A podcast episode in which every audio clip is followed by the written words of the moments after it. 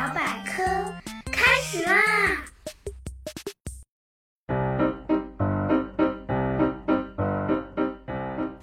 ！Hello，大家好，我是你们既搞笑又好学的大吼吼同学。上期我们聊了烧烤，把猴猴自个儿也吓得不轻呢。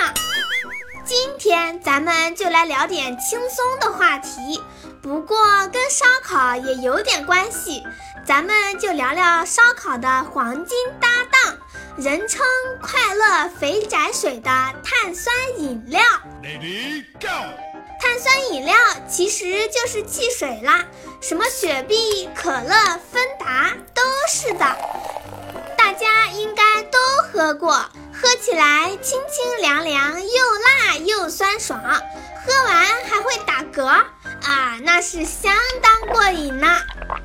别看汽水现在这么流行，当初发明的时候可纯属意外。嗯，咱们先介绍一下这个意外的发现人，来自英国的著名科学家约瑟夫·普里斯特利。这个普里斯特利相当厉害。他兴趣广泛，既是物理学家，又是化学家。早期对电学有着浓厚的兴趣，是氧气的发现人之一。在一七六七年，普里斯特利住在英格兰利兹的一家啤酒厂附近，经常到啤酒厂进行科学实验。他发现教桶上面的气体很有意思。能让燃烧的木片熄灭。嗯，随后他注意到这种气体可能比正常的空气要重一些，因为它待在啤酒发酵桶里不会逸散出来。因此，普里斯特利把这种气体称为固定空气。有一次，他把一碗水放在了啤酒发酵桶的上面，想研究固定空气与水的作用情况。结果出乎他的预料，他发现混合了这种气体的水居然很好喝哦。普里斯特利想，这一定是固定空气溶解于水的缘故。这里所说的固定空气，后来被证明为二氧化碳。它指的好喝的水，其实就是碳酸水。一七七二年，普里斯特利发表了一篇关于碳酸水的论文，并因此赢得了英国皇家学会的科普利奖章。在饮料行业，普里斯特利被誉为是碳酸水之父，被称为现代软饮料工业的先驱。之后，普里斯特利的论文引发了一场碳酸饮料的研制竞赛。普里斯特利自己也参与其中。一七七二年，他利用白垩与硫酸的反应来制备二氧化碳。白垩是一种石灰岩，是方解石的变种，主要成分为碳酸钙。他把猪膀胱作为一个气囊，来调节二氧化碳的流量。具体来说，就是利用猪膀胱来收集产生的二氧化碳。并通过挤压猪膀胱，让二氧化碳进入一个倒扣在装满水的托盘上的瓶子里。二氧化碳溶于水，可产生冒泡的饮料。这个原理其实没有任何问题，但是他的竞争对手，一名来自苏格兰的医生约翰努斯，有话要说了。用猪膀胱来做饮料，猪膀胱那是存储猪尿的地方，就算能做出饮料来，还不得带上尿味儿？这个医生自个儿研发了另外一套不使用猪膀胱的，号称又干净又卫生的碳酸水制作装置。普里斯特利作为碳酸水之父。怎么能容许有人说他的发明是尿味饮料呢？于是普里斯特利就和努斯医生这么较上劲儿了。中国有句古话：“螳螂捕蝉，黄雀在后。”前面那两位大佬在 PK 的时候，一名德国的瑞士人约翰·雅各布·施维普也悄悄地加入了碳酸饮料的制备竞赛。哦，施维普是一位钟表制造男和珠宝商，论学问只能算是位业余的科学家。不过，他的好奇心驱使他放弃了自己的商人工作，并且变卖了自己的家产。全力进行碳酸水的制造工艺的改进，并于1783年在日内瓦创立了施维普斯公司。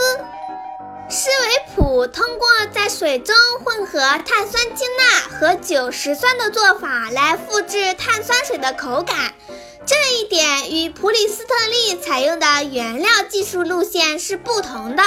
然而，这样做出来的味道却很不怎么样。于是，施维普脑洞大开，通过添加果汁和人工香料的方法来加以改善。同时，为了有利于饮料的起泡，他还对酒石酸和碳酸氢钠的添加工艺进行了改进。这实际上就是现代汽水的前身。一七九二年，施维普移居伦敦，并在那里建设了具有工业规模的碳酸饮料生产企业。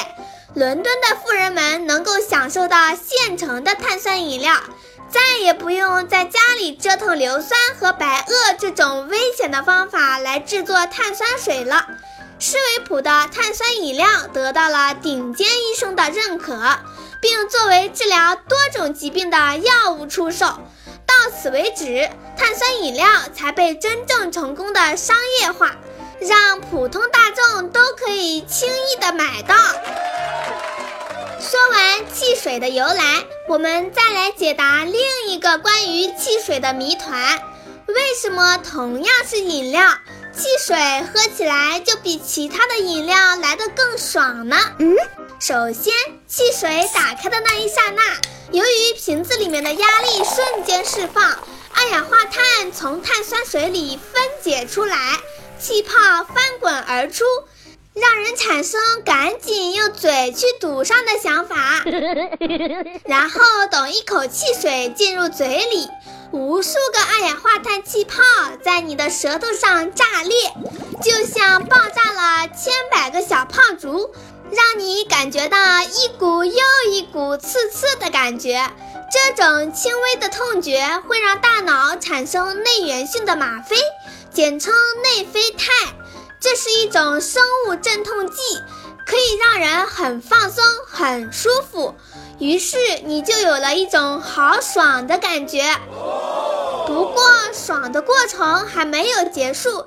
汽水进入食道后，一边流动一边继续释放二氧化碳。这个释放二氧化碳的过程，其实就是碳酸分解为水和二氧化碳的过程。